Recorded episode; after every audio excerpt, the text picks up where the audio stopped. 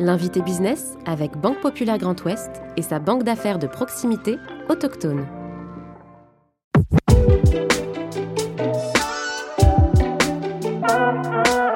En 2005, avec quatre éleveurs, ils décident de créer un atelier de découpe et transformation de viande en circuit court. Implanté à Gassé, dans le département de l'Orne, ces activités se déploient aujourd'hui sur un réseau en propre d'une trentaine de boutiques qui mettent en avant des produits locaux et responsables. François Lemierre, cofondateur et dirigeant des éleveurs de la Charentonne, est aujourd'hui l'invité business. Je suis Clément Lessort et vous écoutez le podcast de l'invité business. Bonjour François Lemierre. Bonjour. Merci d'avoir accepté notre invitation dans le fauteuil de, l'invité business. Euh, François Lemierre, peut-être commencer cette interview en précisant que vos parents avaient une exploitation agricole, mais finalement, on pourrait dire qu'ils vous ont davantage poussé à fréquenter les bancs de l'école et de la formation initiale de manière générale, plutôt qu'à prendre la relève. Hein. Tout à fait. Alors, euh, nous sommes une famille de six enfants, cinq garçons et une fille. Papa et maman euh, nous ont fait découvrir leur très beau métier, qui est le métier d'éleveur et, agriculteur. Tous passionnés par, par ce beau métier. Et, mais bien sûr, euh, papa très vite nous a fait comprendre que installer cinq garçons, c'était tout sauf possible. Donc il nous a très gentiment fait comprendre qu'il fallait aller dans les études pour euh, pouvoir voler de nos propres ailes.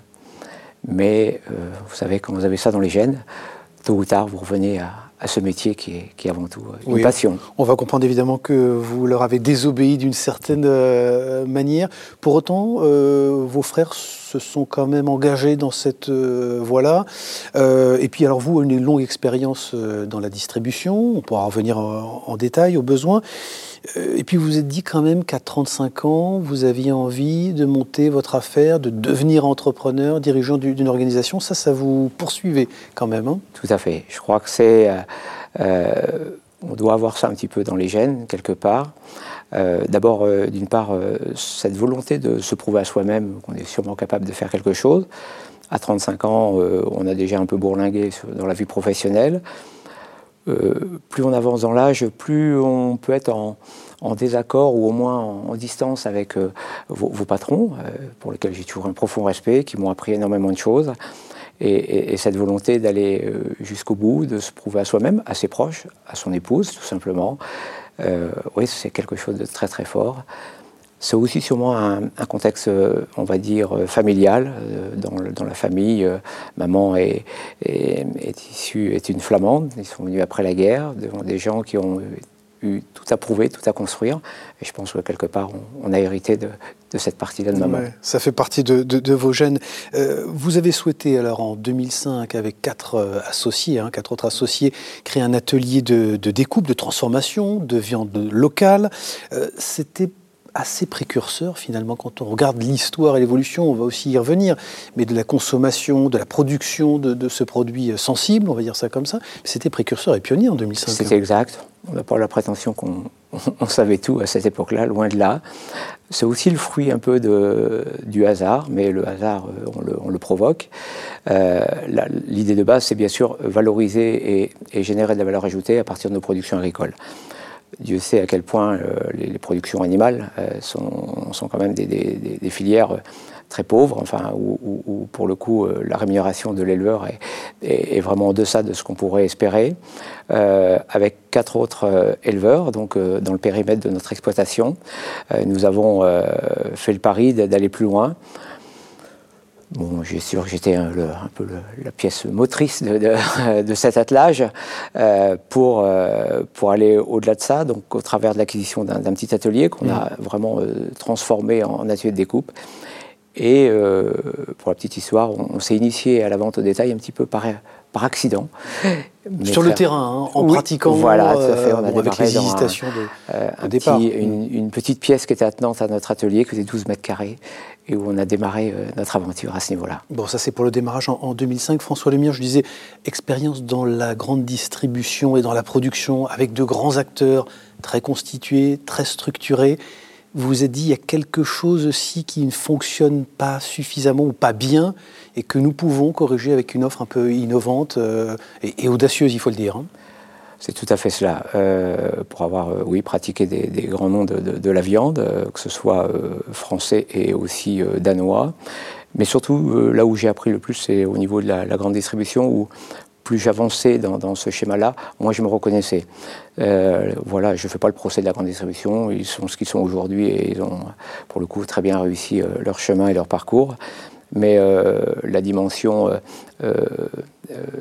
respect de la filière était quand même vraiment mis au second degré.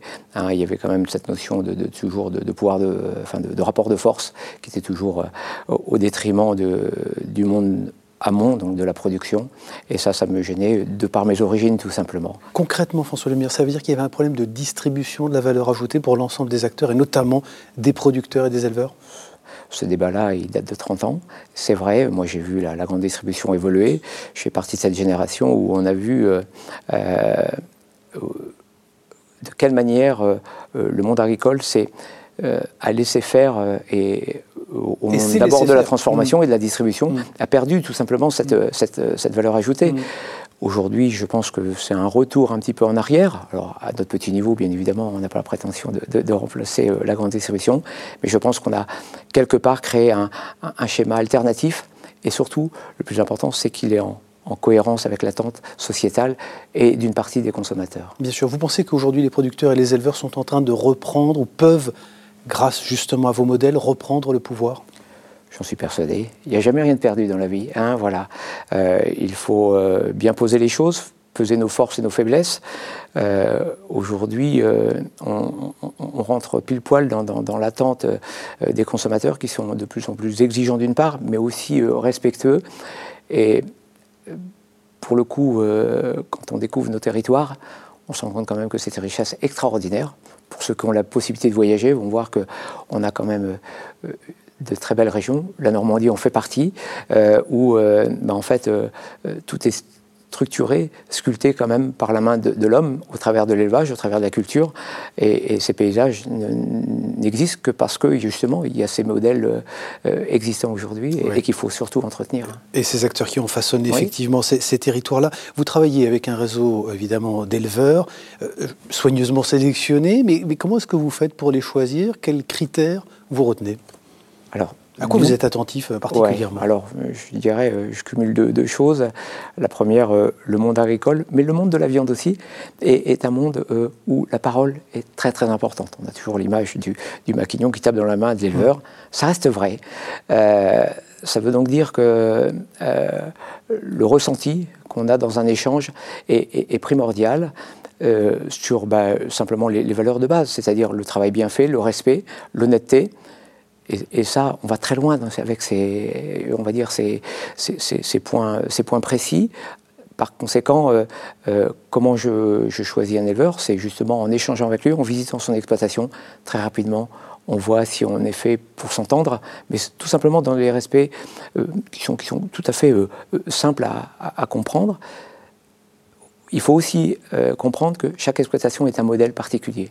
Donc là aussi, je ne suis pas du tout pour l'uniformisation des, modèles, bien au contraire. D'abord parce que le sol, le terroir, l'exploitation a, ses caractéristiques, il faut les, préserver. L'éleveur aussi a ses, caractéristiques.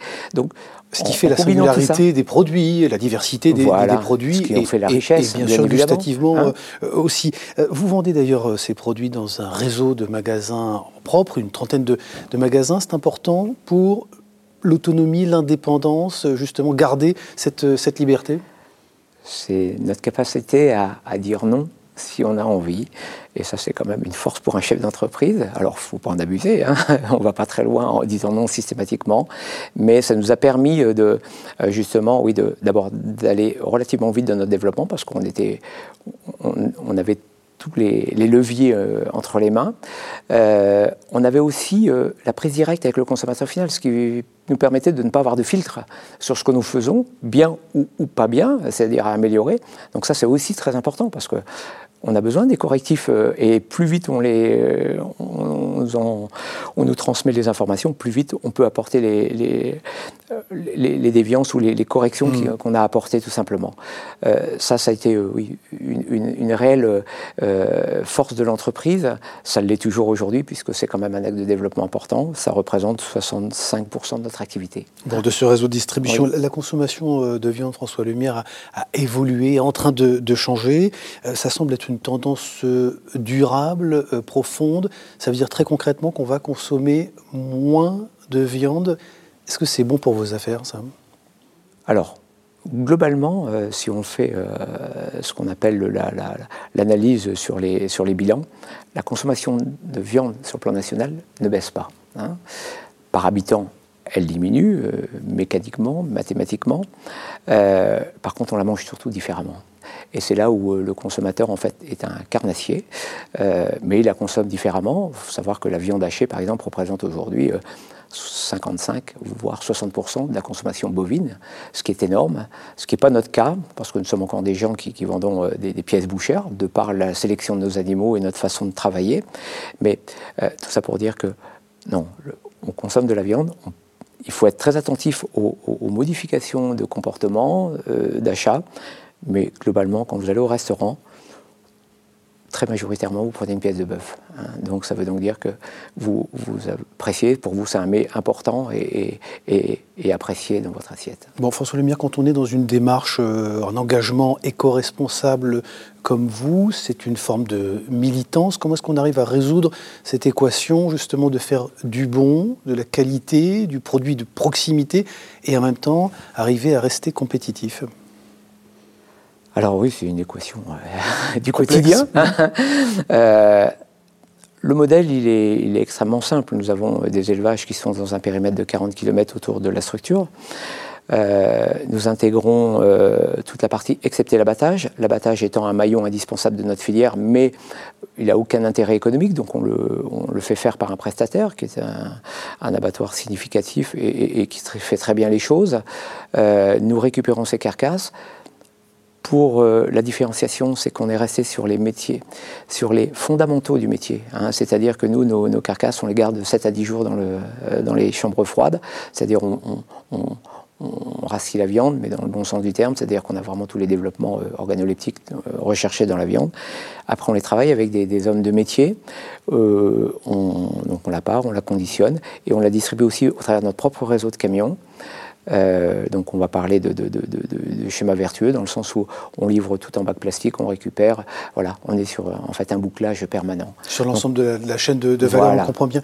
Euh, les éleveurs de la Charentonne, c'est un, succès. Vous continuez de, croître. Je le disais au début de cet euh, entretien, cette interview, vous avez quelque part désobéi à vos parents parce que vous êtes revenu évidemment à, la vocation, à cette vocation familiale. Mmh. Est-ce que peut-être avec pudeur, mais vous avez senti une forme de reconnaissance justement un jour de la part de, vos parents de ce succès, de cette réussite entrepreneuriale Automatiquement, euh, un papa et une maman, euh, ça regarde toujours ses enfants. Euh, j'ai mis beaucoup de temps à leur parler de notre projet, hein, parce que je ne voulais pas les chagriner. Ils étaient en, retraite. voilà, c'est un moment de, repos pour quelqu'un qui a travaillé, et un couple qui a travaillé toute, toute sa vie. et après, plus les années avançaient, plus euh, elle voyait l'évolution de l'entreprise, bah, plus j'avais une, forme de, fierté, bien évidemment, toute mesurée, mais avec euh, beaucoup d'attachement et, beaucoup d'intérêt aussi à, cette structure. Merci beaucoup François Lemire, merci d'avoir accepté notre invitation dans le fauteuil de l'invité business et je rappelle bien sûr que vous êtes le, dirigeant fondateur des éleveurs de, la Charentonne. Merci. Eh ben, je vous remercie pour, pour cet échange.